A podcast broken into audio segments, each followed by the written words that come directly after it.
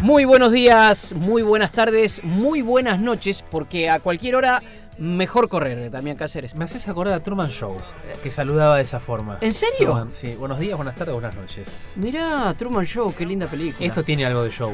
Ah, tiene algo de show, este, y son historias reales. Acá Reales. no inventamos mundos. Y hoy nos toca un fondo largo. Sí, Un fondo largo con alguien que ¿podrás? Eh, no sé si lo voy a seguir, no sé si lo voy a seguir, pero yo creo que él se va a adaptar a, a nuestros ritmos porque tiene esta cuestión de generosidad Sí, ¿Qué? obvio. tan común en, en los atletas, pero en algunos todavía se nota, se nota más. eh, con este atleta con el que vamos a compartir hoy el fondo, recordamos cuando nos llega esta hora del fondo largo, lo podemos hacer con un atleta profesional, con un corredor aficionado, con algunos de aquellos que difunden la actividad, con alguien que se dedica a otra cosa pero empieza a meterse en este mundo, pero hoy estamos con un verdadero atleta profesional. Eh, en estos días eh, tuve la oportunidad de cruzármelo, él había llegado un rato antes, mucho antes que yo, en los 15K de New Balance New en. Rosario, mucho antes que yo, y venía caminando ahí por el empedrado que todos conocen, lo que hemos conoci- corrido en Rosario, venía con la copa, con la copa abajo del brazo. A contramano. A contramano, a contramano, como uno más, venía buscando a alguien para que este, lo llevara y con esa sencillez habitual con la que el atleta le llega al corredor común, al corredor aficionado. Y como nosotros estos fondos los comenzamos siempre con algo que tiene que ver con su red social, con la propia red social, normalmente leemos algo que publicaron Algo en, que lo en su red social, que lo destaque, que lo pinte, pero en este caso vamos a hacer algo distinto. Porque vamos a escuchar un audio que está en la red social de este atleta con el que vamos a conversar ahora y tiene que ver con eso de hablarle al corredor común. Y esto Creo decía. que todos los tips sobre descanso e hidratación ya los conoces. Yo te propongo que te enfoques en el factor mental, algo fundamental para encarar un maratón. Visualiza la llegada. Rodeate de gente que te brinde buenas energías.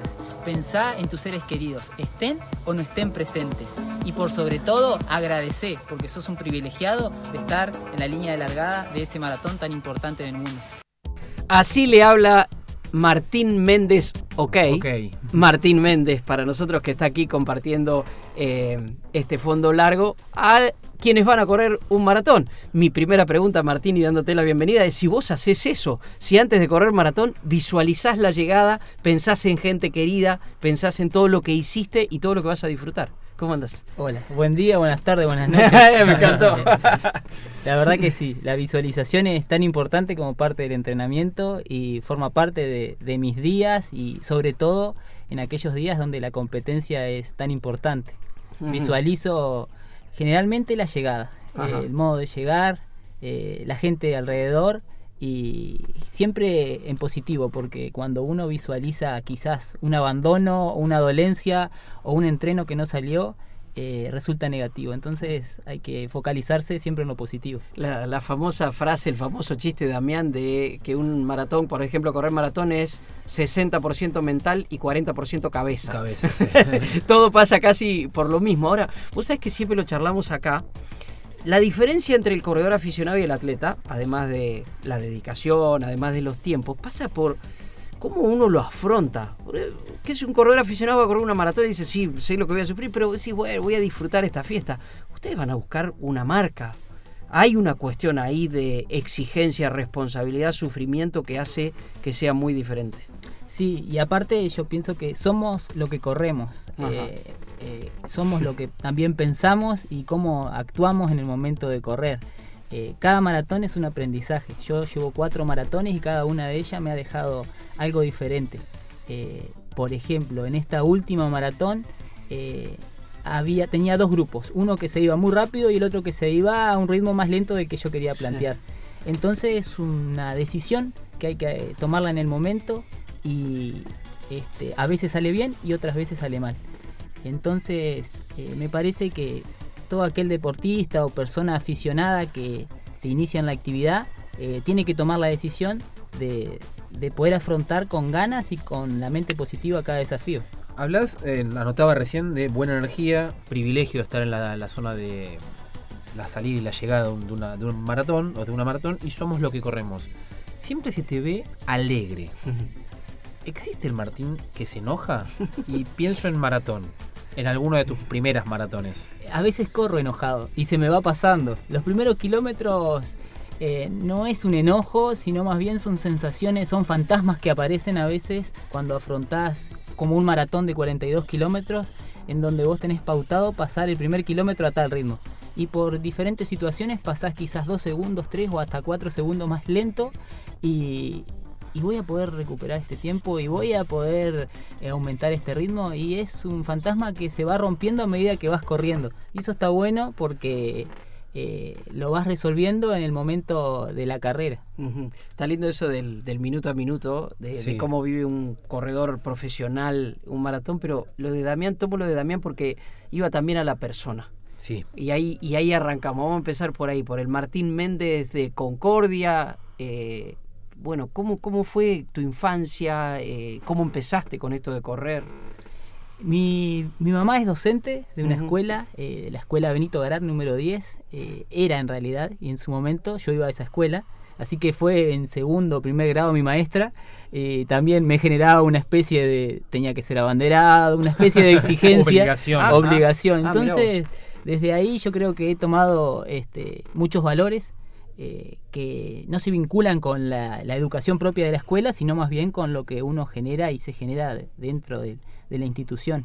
Y bueno, enfrente de esa escuela eh, hay un parque y un día vi a un chico, a un grupo de chicos corriendo. Yo siempre jugué al fútbol, una Sí. cancha de arena y le dejé el guardapolvo, le dije que quería ir a ver de qué se trataba y empecé ahí en ese grupo muchos ejercicios técnicos, Ajá. muchos ejercicios de fortalecimiento general y propio para la edad, con una persona eh, que en Concordia eh, se caracteriza también por quizás no ser profesor, pero tener mucha experiencia en esta actividad y volcarla y brindarla a, a chicos o a gente que, que quiera hacer la actividad. Y de esa forma me fui vinculando al... ¿Quién es Ah, esta persona? eh, se llamaba eh, Rubén... eh, déjame que me acuerde. está, no importa, no, me importa. acuerdo. pero es- Eh, sí, entonces ya me voy a acordar en el Sí, transcurso. sí, sí. Eh, y claro, entonces me empecé a vincular no con el atletismo propio de pista, sino más bien con las pruebas de calle.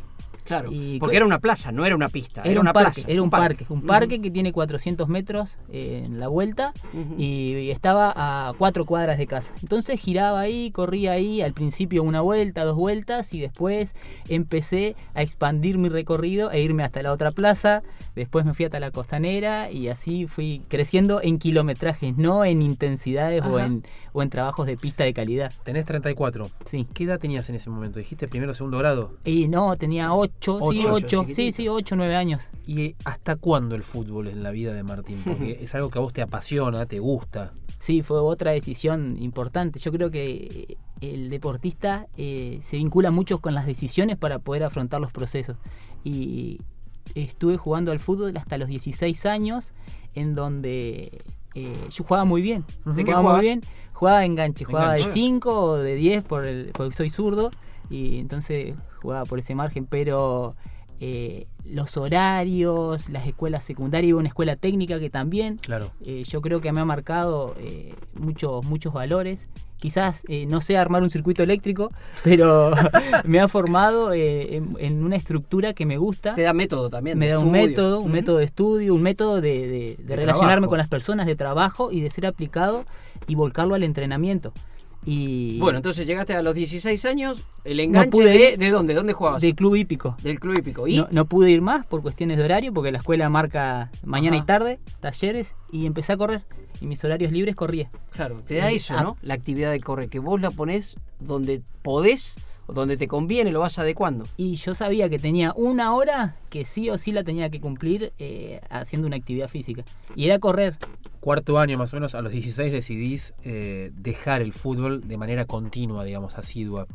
Y la primera carrera, el primer hito atlético, digamos, en la vida de Martín, ¿cuándo fue? ¿Antes o después de esos 16 años? Sí, fue antes. Pero el, el cambio crucial, lo, me lo acuerdo, es un maratón de Reyes que era para chicos de, eh, a ver, tendría en ese momento 12 años y salí tercero. Tercero. Y para mí salir tercero o estar en el podio en esas carreras tan ¿Año? populares, y tenía 97, 98. Ujú. Y en esas carreras tan populares, yo siempre corrí esas carreras desde los 8 años hasta ahora y salía 54, 35 y esa era mi, mi, mi motivación. Sí. Ir cada vez, no me importaba la cantidad de gente, sino cada vez eh, estar más cerca del primer puesto.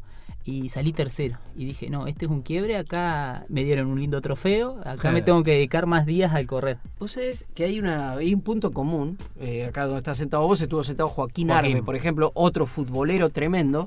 Y también el clic le hizo, una vez jugaba al fútbol y corre una carrera y también hizo podio. Dijo, ah, acá gano. Y me acá llevo- puedo ganar. Claro. Y, y depende de mí. Esto, esto me parece que es, ¿no? Que depende de tu esfuerzo, sos vos, más allá de que esta es una actividad que se practica en equipo, pero sos vos ahí, sos mano a mano con vos mismo. Sí, porque aparte vos lo creaste y vos sabés cómo has dibujado ese circuito para poder llegar a ese momento. En ese momento yo eh, creo que no tenía entrenador o estaba con mi papá, que mi papá también se vincula de alguna forma con este deporte. Y, y bueno, al, al salir tercero es no un premio al puesto o al tercer puesto o al podio, sino que es un premio al, al proceso Al, al esfuerzo, al esfuerzo. Exacto, entonces lo viví así y desde ahí tomé la decisión de hacerlo un poco más profesional, entre Regular, comillas, digamos. digamos, claro, más ¿Y regular. cómo fue ese, ese proceso? ¿Seguiste obviamente en la escuela? ¿Terminaste la escuela? Imagino tu mamá ahí marcándote, terminar bien la escuela. ¿Cómo, cómo fue dándose ese proceso hasta transformarte en atleta profesional? Y me acerqué un poco más a lo que es la pista, descubrí un poquito Claro. de la pista, había un profe de educación física que me ayudaba también en esos estímulos de pista, eh, de a poco me acerqué más a un parque que se llama Parque San Carlos, que en Concordia es muy popular, que tiene una vuelta de 2.381 metros. si la habrás dado esa vuelta, ¿no? y iba con mi papá, él, él trotaba y yo trataba de sacarle una vuelta. Y este, claro, él trotaba, caminaba y cada vez me daba cuenta que él no lo podía alcanzar. Porque, claro, me mentía, me decía, vos estás corriendo más lento, pero en realidad él estaba corriendo. Claro. Entonces yo intentaba seguirlo y alcanzarlo. Y era un método casero, pero bueno, me hacía correr cada vez más fuerte. Tu- hablabas de tu viejo que se vincula con este deporte. ¿De qué manera? Él es eh, militar retirado y eh, le gustaba mucho el boxeo y todo ese tipo de, Le gustaba la actividad física. No se vincula directamente y no ha llegado a los niveles que he llegado yo corriendo, pero sí la actividad física propiamente. Entonces yo creo que tomé del lado de mi madre la educación, pues yo soy profe de educación física, y del lado de él la actividad física y el deporte que, que tanto le gusta. Como profe de educación física me, me dispara una, una pregunta. ¿Atleta se nace o se hace? Y es una buena pregunta y, y hay, yo creo que diferentes, a ver, lo venía hablando con, con Mariela, le decía que hay organismos adaptados para diferentes tipos de actividad, diferentes tipos de estímulos. Hay personas que nacen con esa capacidad de poder concretarlo de una manera más fácil que otras. Y hay otros que les cuesta más, que yo creo que estoy dentro de ese grupo, que con trabajo, con disciplina, con mucha paciencia, podés llegar a igualar a aquel que tiene talento. Pero generalmente el que tiene talento eh, eh, se relaja, se relaja un poco porque sabe que tiene ese talento y el que va con mucho trabajo lo puede superar. ¿Y vos dónde te ubicas ahí, en, en esa, en ese esquema, en esa escala Yo creo, eh, hasta hoy estoy eh, del lado eh, del trabajo. del laburo? Sí, porque me gusta mucho trabajar, me gusta mucho entrenar, soy muy metódico, me gusta eh, hacer mucha actividad física siempre, siempre. Y, eh, pero bueno, vas descubriendo en ese, en ese eh, proceso que también tenés un talento para poder desarrollarlo. Y aparte hay una cuestión de que lo haces prácticamente desde que naciste, o sea, también eso es un, es un proceso. Mariela es Mariela Ortiz y es un ejemplo de un caso distinto, porque ella empieza como a ser atleta profesional ya de más grande. Vos empezaste siendo un nenito en un parque casi frente a tu casa. Mariela empieza después, digo, son dos caminos diferentes para llegar al mismo lugar. Y aparte, eh, hoy yo creo que la actividad física o que la- las personas quieren tener un resultado a muy corto plazo. Y es un proceso que uno eh, lo, lo tiene adquirido desde, desde el nacimiento o desde que empieza a realizar este tipo de actividad, ya sea a los 27 años, 28, a los 8, a los 14, pero siempre eh, con la sistematicidad que, que requiere. Porque hay muchas actividades que pueden eh, disparar eh, algún tipo de, de, de la posibilidad de hacer otro tipo de actividad. Sí. Y, y bueno, uno tiene que ser paciente y estar enfocado en lo que le gusta hacer. De hecho, hablabas de Mari- hablábamos recién de Mariela y vos cuando eras chiquito ya la veías corriendo en la Maratón de Reyes, que siempre la, la caran con, con eso a ella. Claro, pues siempre me dicen, eh, corriste la carrera de Reyes de, de, de Running Kid y Mariela estaba ganando. No. Chiste, bueno, no, no, no, no. No hay, no no hay quiero decir que me diferencia. pidieron que preguntara esto, pero no, voy a decir quién, ¿no? No, nos llevamos muy bien, no hay diferencia. ¿Qué significa para un concordiense la Maratón de Reyes? Porque hay una pertenencia con esa carrera eh, que puede llegar a asimilarse con, con- con el Tría de la Paz, eh, que hay una pertenencia del, del local, del público local. ¿Qué, qué significa para vos? Sí, yo creo que Maratón de Reyes lo relaciono con una, la palabra con identificación. Creo que la ciudad se identifica con ese evento deportivo. Eh, y hay varios eventos, pero creo que culturalmente esa maratón eh, se ha popularizado tanto y ha crecido tanto que, por ejemplo, hoy pensándolo, es una fecha que hace muchísimo calor, Claro. que no es una carrera para hacer una marca, porque es un circuito muy tiene mucho desnivel, pero la gente que participa no solamente corriendo, sino también alentando y yendo a ver el evento es muchísima. Y para Concordia es la gran cantidad de, las- de las Ujú. personas. Y hay un apoyo real ahí al atleta, al mejor de Concordia, o sea, me refiero con premios dinerados importantes, es un laburo grande el que lleva de año a año, va, va mejorando. Sí, yo he recorrido varias, pro- varias carreras en, en el país y es una de las pocas competencias que brinda eh, dinero en efectivo para la general y para el concordiense. Por eso hay Ah. del primero al décimo de Concordia que recibe un premio en efectivo, sean 200, 500, 1000, lo que sea. Y vos vas a las carreras del interior, y ahora estoy un poco vinculado acá a Buenos Aires, pero vas a las carreras del interior y hay chicos que corren de mm, 31 minutos, 31 minutos 30, 32 y siempre, siempre eh, hay una competencia.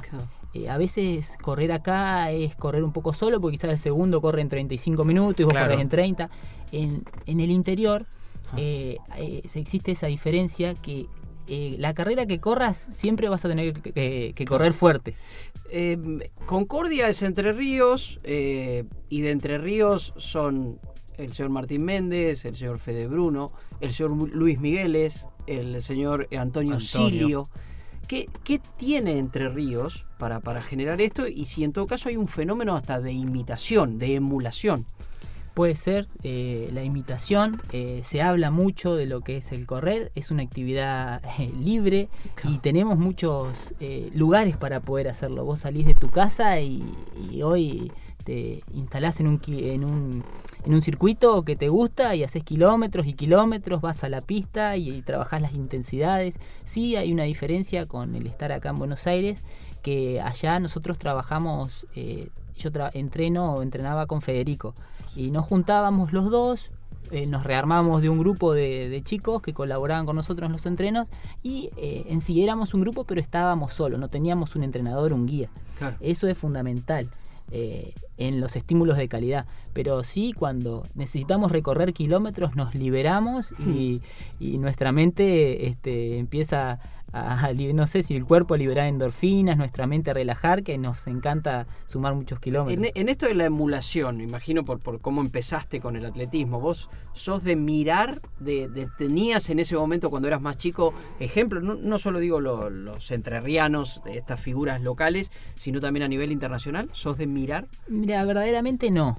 Eh, yo soy más de- del día a día y de- del proceso, sí, de tener una estructura y saber qué voy a hacer, pero no tenía ni tengo ninguna admiración. Quizás eh, en Bekele yo notaba o noto algo, viste, como que buscás, este corre o pisa igual que yo, o bracea igual Ah, que yo, sí. y, y entonces eh, de alguna forma te eh, pensás en eso, pero no, no, no, no. No. Y no, sos de mirar, eh, digo, tenés un partido de fútbol y tenés la- el maratón de Nueva York. ¿Qué ves? No, me gustan todos los deportes. Ah, me gustan Ajá. todos los- polideportivo. Me gusta el básquet mucho, me gusta el fútbol, eh, el mundial de atletismo lo miramos y eh, lo criticamos, hablamos, nos vamos a correr y seguimos hablando de eso. Eh, somos muy apasionados y yo creo que la pasión es muy importante en cualquier este, ámbito. este, tenés que estar con una persona apasionada, ya sea un pintor, una pintora, un arquitecto, lo que sea, pero tiene que hacerlo con pasión. Con pasión. Martín Méndez, eh, como la mayoría de los atletas profesionales y de elite, no corre con música. No corre con música, pero sí hay música que lo motiva a correr. Cuando corre sí, a veces escucha ciertos programas. Un Sí, programa Mejor Correr, Mejor ¿lo Correr, lo conozco. Lo, lo suele, lo suele escuchar, pero si hay un grupo que lo motiva, que creo que nos motiva a todos, es Queen. Ahí va.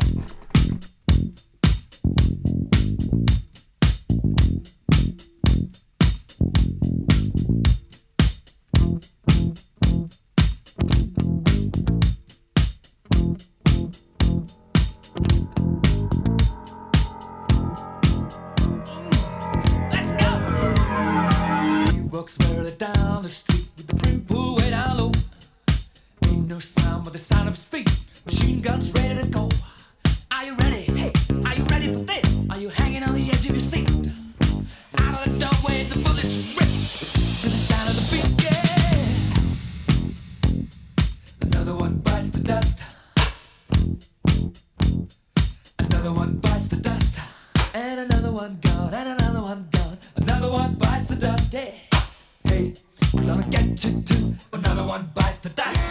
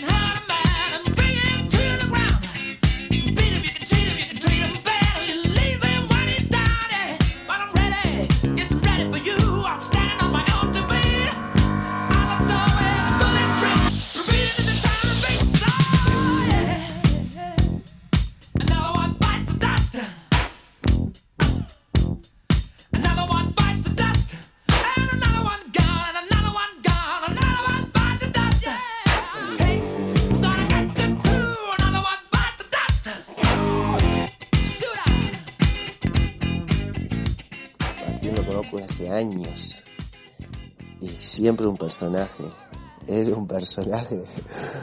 Pero una que, te- que, que hacía Martín, una anécdota de Martín, es que cuando salimos a hacer los fondos, caminos así de que no íbamos a los caminos, entrando a caminos rurales, ¿no? En un momento te encontrás con unos caminos que hay quinta de mandarín, de citrus, y bueno, siempre paramos dos, tres minutos, sacamos unas naranjas y comíamos y salíamos otra vez. Era un parar un toque.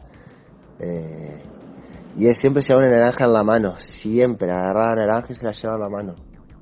Y en el camino, claro, nosotros que queremos llevar naranja en la mano, en un fondo de 30 kilómetros, no, nos queríamos llevar naranja en la mano. Íbamos corriendo sin nada, comíamos ahí, listo. Con los calores que hacía, se da la vuelta, en el kilómetro 20 y pico, 25, 26, te da ganas de comer la naranja que tenía Martín. Y todos le decíamos, Martín, dame la naranja, abrí esa naranja, pelá la naranja. Y el hijo de puta, no, y te la negociaba.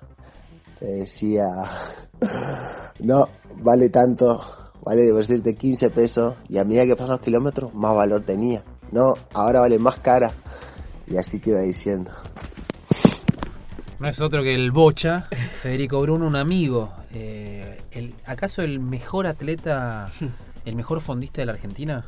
Eh, sí, yo creo que sí. Este, tiene una gran condición para cualquier tipo, es muy dúctil para cualquier tipo de distancia, aunque este, las distancias largas como el maratón eh, lo golpearon y él no lo quiere hacer este, en este momento. Claramente está muy abocado a la pista, pero yo sé que en algún momento lo va a hacer. Tiene una gran condición para correr larga distancia. Tiene un plus, una marcha más, nos decía hace un tiempo Joaquín Arbe, que él sabe que también la tiene con los demás, pero él decía, lo que yo le hago a los demás atletas, Federico me lo hace a mí. ¿Por qué tiene ese talento innato? Y Federico tiene una gran capacidad eh, para poder eh, eh, desarrollar eso que me estás diciendo y muchas cosas más como atleta. Vos lo ves en la pista y, y es un atleta internacional.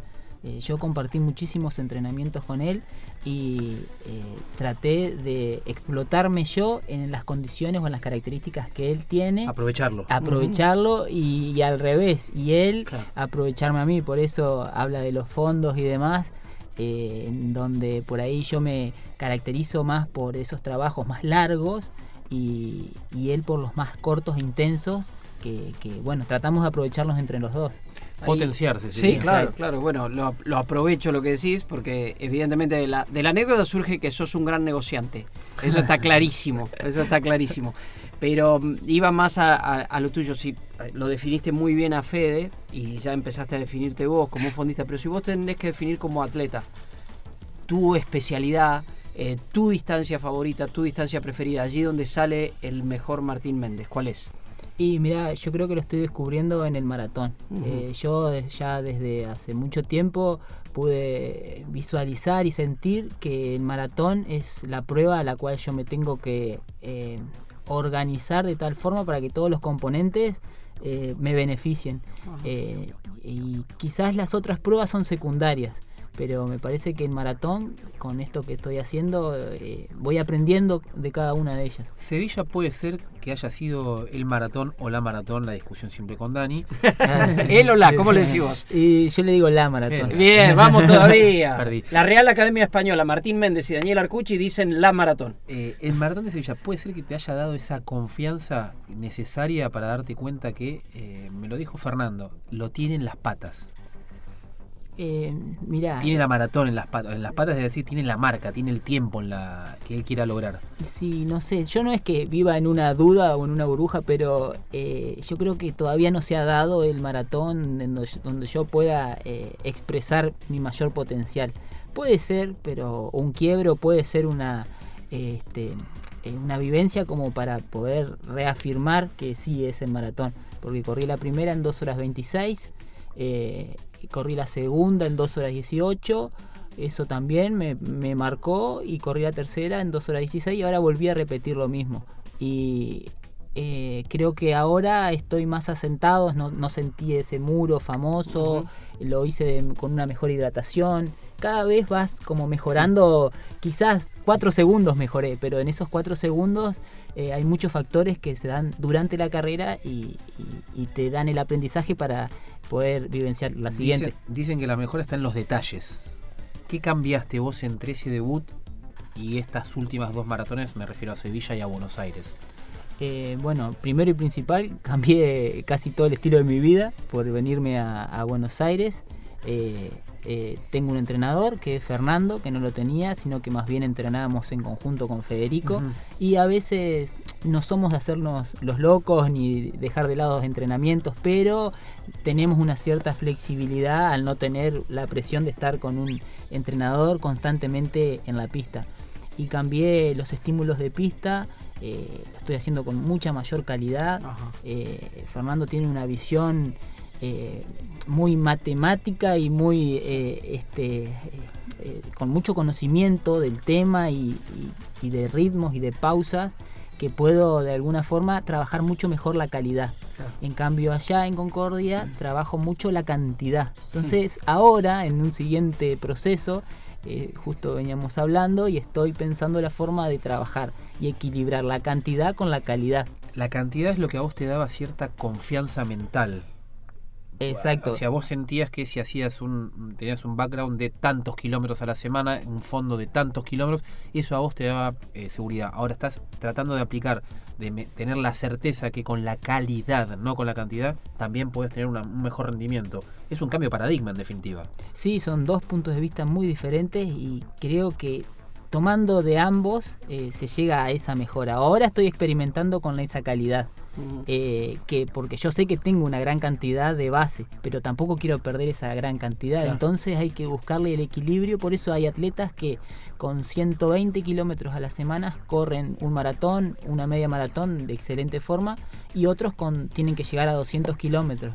Eh, a mí me pasa que para hacer buenos trabajos de pista tengo que tener determinados kilómetros en la semana y no pasarme porque sé que voy a llegar cansado a hacer ese estímulo. Entonces es difícil establecer eso. Y se logra con ensayo-error. Y Sí, sí, sí. Eh, ¿Notás, eh, a ver, tu elección por maratón tiene que ver con todo esto que has ido estudiando y te has dado cuenta que ahí es donde marcas una evolución, pero ¿notás además que hay como una moda de la distancia? Que digo, desde aquel que empezó a practicar en, en Concordia a esto que vivimos hoy, ¿hay una moda con los 42 kilómetros? Digo, desde lo masivo y desde lo profesional.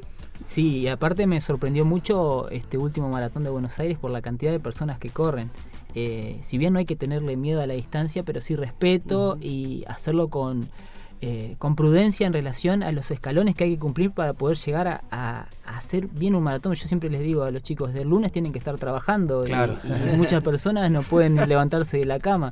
Entonces ahí te das cuenta que verdaderamente no estabas preparado, porque afrontar un maratón lo puede afrontar cualquier persona, cualquier mortal, hacer 42 kilómetros, tanto trotando, caminando, como sea, lo va a lograr y va a llegar. Pero después hay que sostener el físico. Sí, sí, sí. Y aparte hay que hacerlo en 2.16. Claro. Digo, ahí, ahí también vos pensás en eso. Por ahí los que lo corremos en 3 horas y pico es otra cuestión. Pero, Pero también, exigirte Dani, eso. pero también esas personas de 3 o 4 horas o más, al otro día tienen que laburar y no se pueden levantar. No, eso es Tiene- aplica con eso, me parece. Sí, sí. Y ahí me parece que surge, por ahí para el siguiente bloque, el Martín entrenador. Sí, el Martín entrenador y también el Martín atleta, que ¿cómo es la vida de un atleta? Claro. ¿Cómo es la vida de un atleta profesional? Ahora nos vamos un ratito escuchando otra vez a Queen, una de las bandas preferidas de Martín Méndez.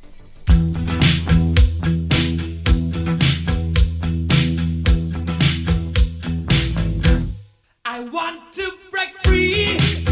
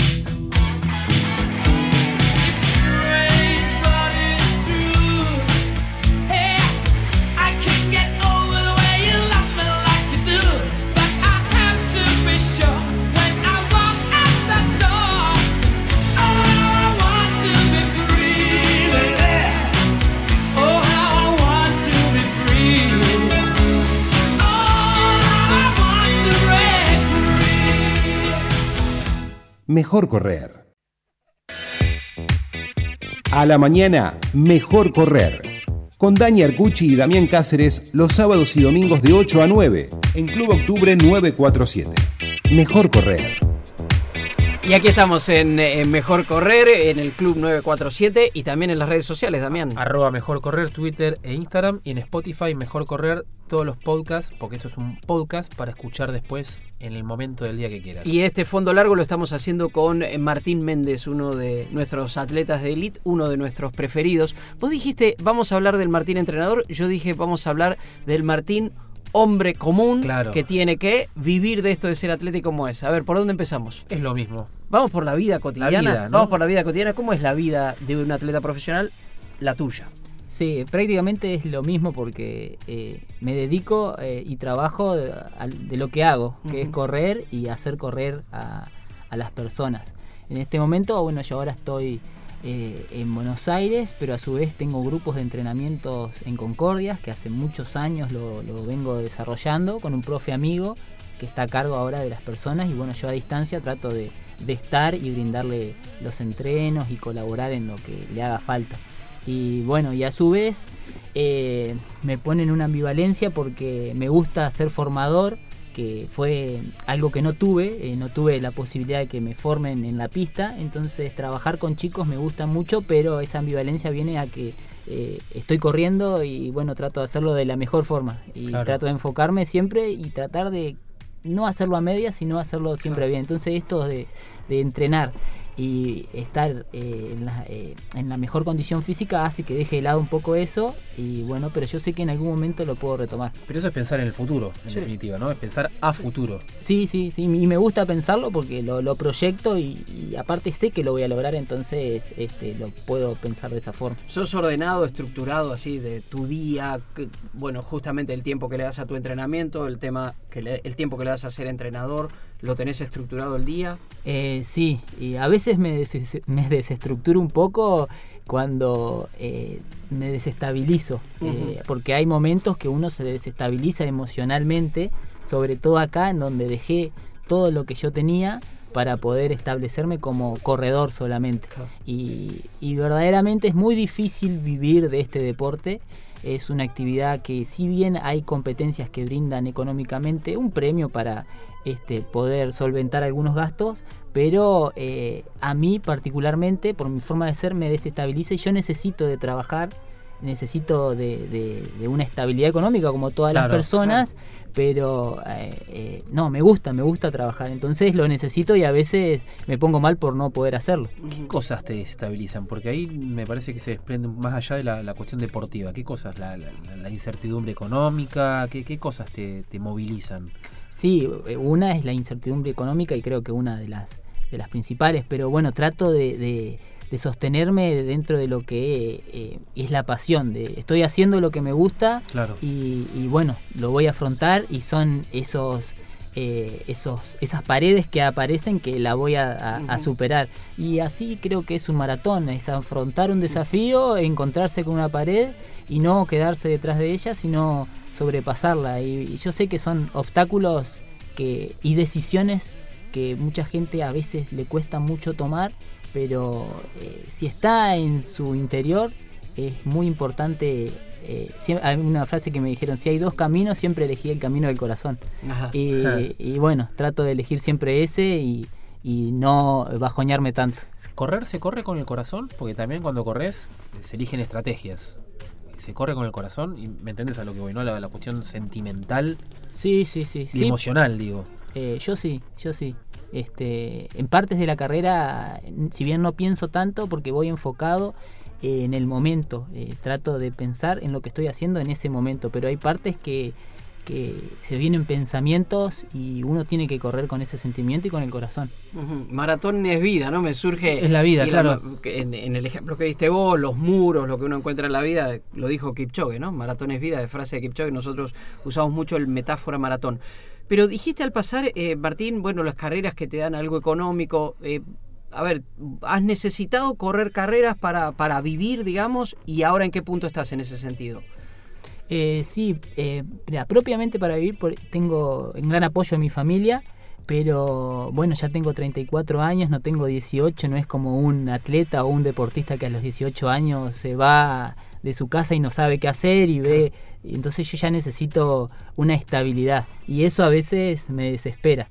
Eh, por suerte no he tenido la posibilidad de a ver, correr porque necesito tanta plata para poder pagar tal cosa, pero sí lo veo a futuro y, y- y veo la necesidad de, de- de- de generar un ingreso. Y el hecho de haberte venido a Buenos Aires, una de las cosas que más te abrumó o más te abruman es son las distancias, porque vos estabas a cuatro cuadras de la pista en tu casa, ibas y volvías caminando en bicicleta, al trote. Acá para ir a entrenar tenés 40, 40 50 minutos al cenar. Volver, después salir a correr. E- e- Eso, ¿cómo lo, maneja una persona del interior acá en, el cemento de Buenos Aires? Eh, verdaderamente me vuelvo loco. me vuelvo loco. No sé qué hacer. Los domingos es, es como que estoy eh, en una jaula eh, porque eh, yo allá tengo mi trabajo, a cinco minutos mi casa, a un minuto la pista, a nada en un camino. Y bueno, pero es una adaptación. En, en Bellavista hay un eh, lindo corredor, Corredor, claro. hay un excelente velódromo que lo marcamos, lo remarcamos con Mariela para poder eh, es- establecernos en la distancia y descubrí que corriendo en un circuito cerrado, de alguna forma mejorás la eficiencia de tu carrera, mejorás tu capacidad porque estás en un entorno cerrado, mirando constantemente el kilómetro a cuánto vas, marcando en el reloj, estudiando cada laps.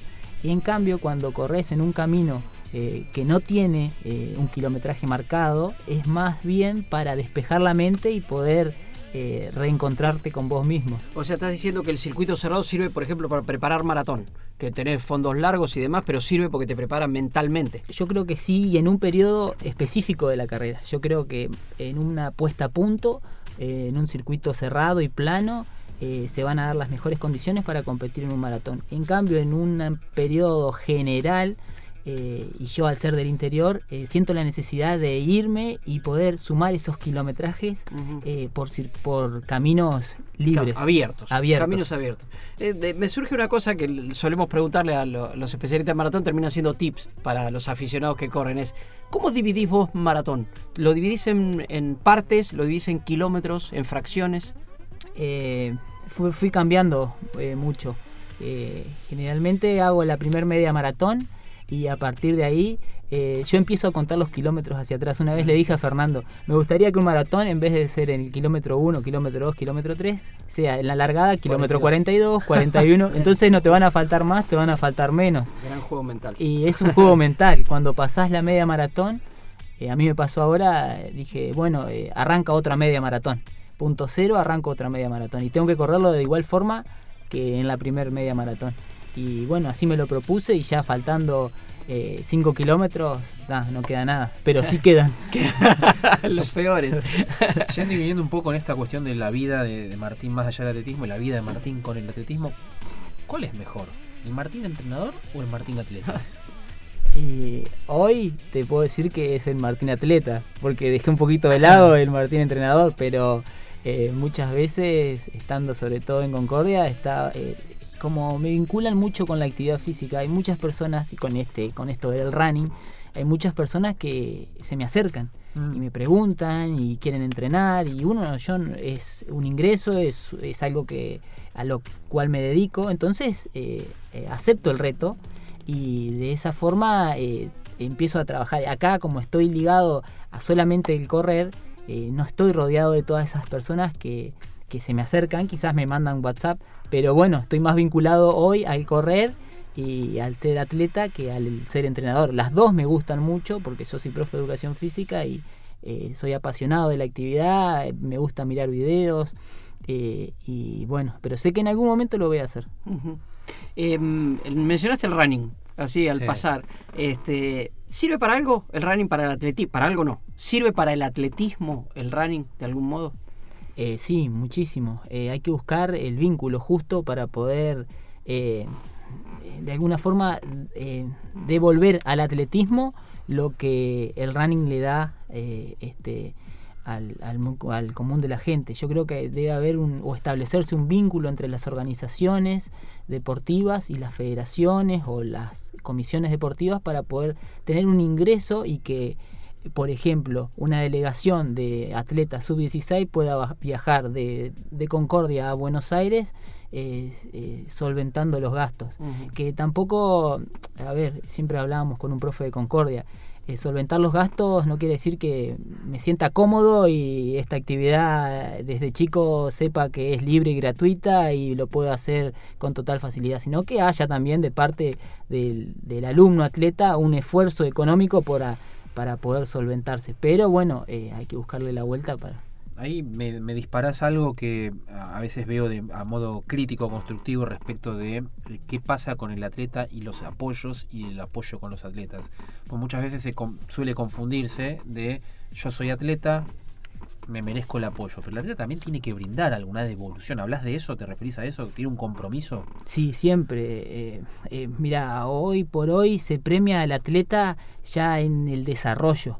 Habría que buscar o, eh, o de- una, establecer una detección de talentos en donde eh, se apoya al atleta desde las bases, desde la Claro. formación. Pero también aparecen este, estos ciertos obstáculos que hace que un chico eh, que esté en la escuela secundaria eh, comience a realizar atletismo pero y por ciertas situaciones se desvíe o no corre más o deje se dedica a otro deporte. Eh, por eso hay que apoyarlo y este, estar constantemente porque hay muchas situaciones que hacen que ese atleta por ahí no corra más. Para que no Te- se decepcione. tengo una, Claro. tengo una anécdota. Eh, yo trabajaba como captador de, de talentos en Concordia y en toda la zona de- del norte de Entre Ríos. Y fuimos con un profe a detectar a la escuela secundaria donde yo estudié. Y estábamos buscando chicos de velocidad, salto en largo, salto en eh, lanzamiento de bala y no encontrábamos, no encontrábamos. Yo corría eh, las vueltas manzanas, entonces eh, aquel atleta que me seguía iba a un ritmo posible. Aquel, aquel alumno que me seguía era el que, mirá, te invito el lunes, Tiene martes, algo, claro. miércoles Muy a la bueno. pista. Eh, era muy, muy básico. Sí. Y eh, recuerdo que me había olvidado la bicicleta en el gimnasio de la escuela y me fui corriendo a buscarla. Y cuando paso por la puerta, me dice un nene más chicos de los cuales nosotros estábamos evaluando. Martín, Martín, están haciendo atletismo, me gustaría hacer. Entonces paré, empecé a hablar con él, lo pasé a buscar por la, por la puerta, de la, hablé con los padres, lo pasé a buscar en moto, en bicicleta, por la escuela y demás.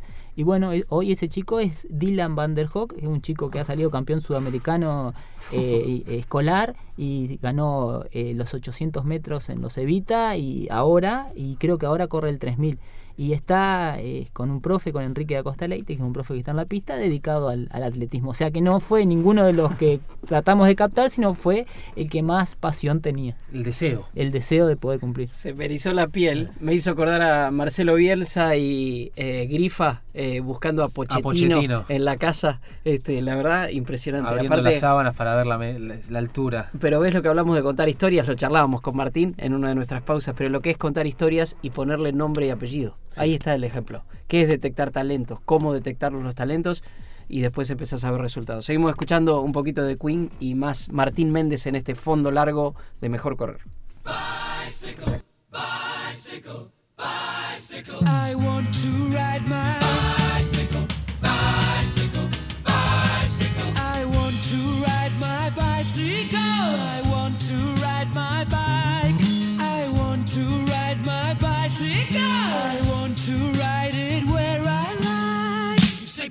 Say white. You say bar, I say bite. You say shark, I say him. And Jaws was never my scene, and I don't like Star Wars. You say Rose, I say Royce. You say God, give me a choice. Say Lord, I say Christ. I don't believe in Peter Pan, Frankenstein, or Superman.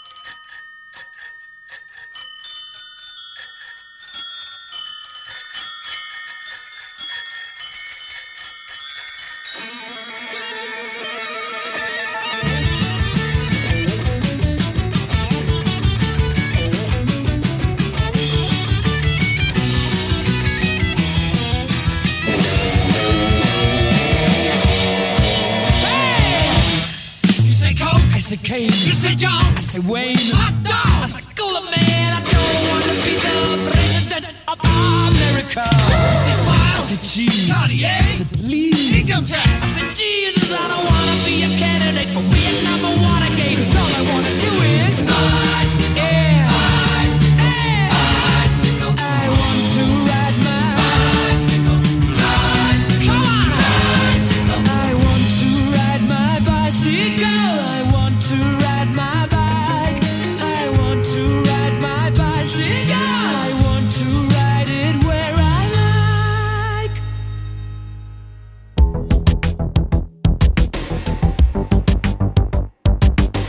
Estamos en nuestro fondo largo con eh, Martín Méndez, un lujo que nos damos.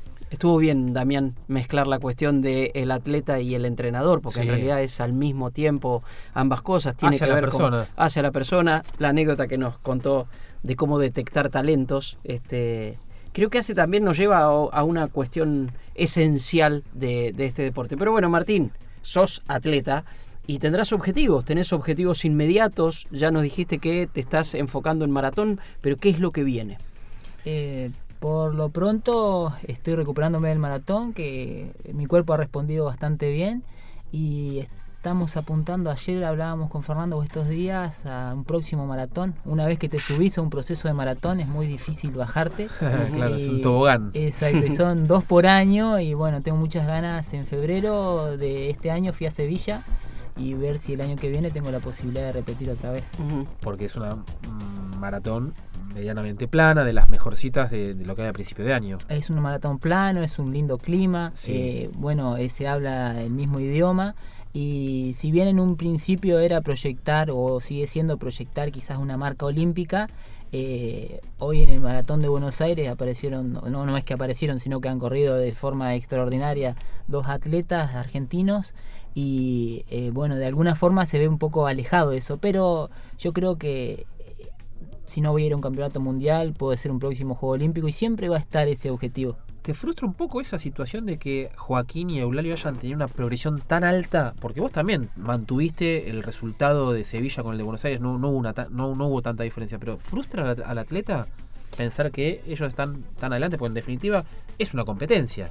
Sí, claro, pero eh, somos todos iguales y entrenamos medianamente de la misma forma. Creo que hasta podríamos tener de alguna forma casi el mismo nivel, exceptuando a Joaquín que ha salido campeón nacional de pista de, de De todas todo. las distancias. Sí, es, es Eh, pero yo creo que como pasa a nivel mundial, uno abre la puerta y pueden ingresar varios. Y es un, una consideración muy importante porque esto motiva a que uno pueda correr en 2 horas 13, en 2 horas 12 y por qué no menos. Pero también es una trampa porque eh, ves que corren en eso y vos querés salir a ese ritmo y como si yo me sacó un segundo en una carrera.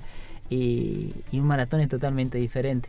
¿Cómo te llevas con el reconocimiento? Porque no sos el mismo que vino a correr la primera fila, que es el sponsor tuyo, las primeras carreras de fila que eran la primera del año en una época. No, sos otro, hasta tenías pelo. Sí, bueno, tenía pelo. Además, es más, vine a una carrera y no pude correr porque justo se, el, el certificado médico pedían y demás y era una carrera a fila. Sí. Y bueno, me fui mal porque viajé para esa carrera y resulta que años eh, a posterior eh, soy atleta de fila y demás.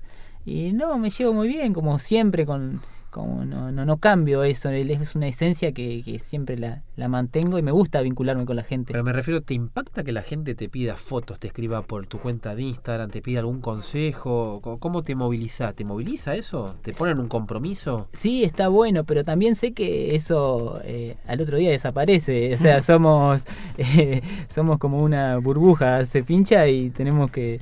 eh, por eso trato de vincularme con esta actividad y, y quizás continuarla desde otro punto de vista que no sea atleta, sino entrenador más adelante. Abrimos el programa con un consejo eh, que lo sacamos de las redes sociales. Sí. Tenía que ver con la maratón de Chicago, digámoslo. Eh, sí, y nos dijiste también que, que- que recibís muchos así estas cuestiones en las carreras o alguien te pregunta. ¿Qué es lo que más te pregunta y cuál es tu consejo para el corredor aficionado? Mejor correr nos escucha un universo bastante amplio de ese que se entusiasma por correr cada día. ¿Cuál es tu consejo? Eh, mira, yo creo que eh, a este tipo de actividad hay que afrontarla con ganas, con mucha voluntad y con paciencia, no con ansiedades ni desesperarse en un objetivo a corto plazo. Los resultados llegan a muy largo plazo y uno eh, a veces eh, eh, hasta quizás no sabe para lo que está trabajando, pero va a llegar en algún momento. Y esa es la incertidumbre y el gusto por continuar corriendo, por continuar haciéndolo, porque sabes que en algún momento, más allá de que se disfrute del momento en el que uno está, eh, pero yo personalmente siento que cada vez uno puede eh, mejorar su condición y hacerlo de la mejor forma posible, disfrutando del proceso.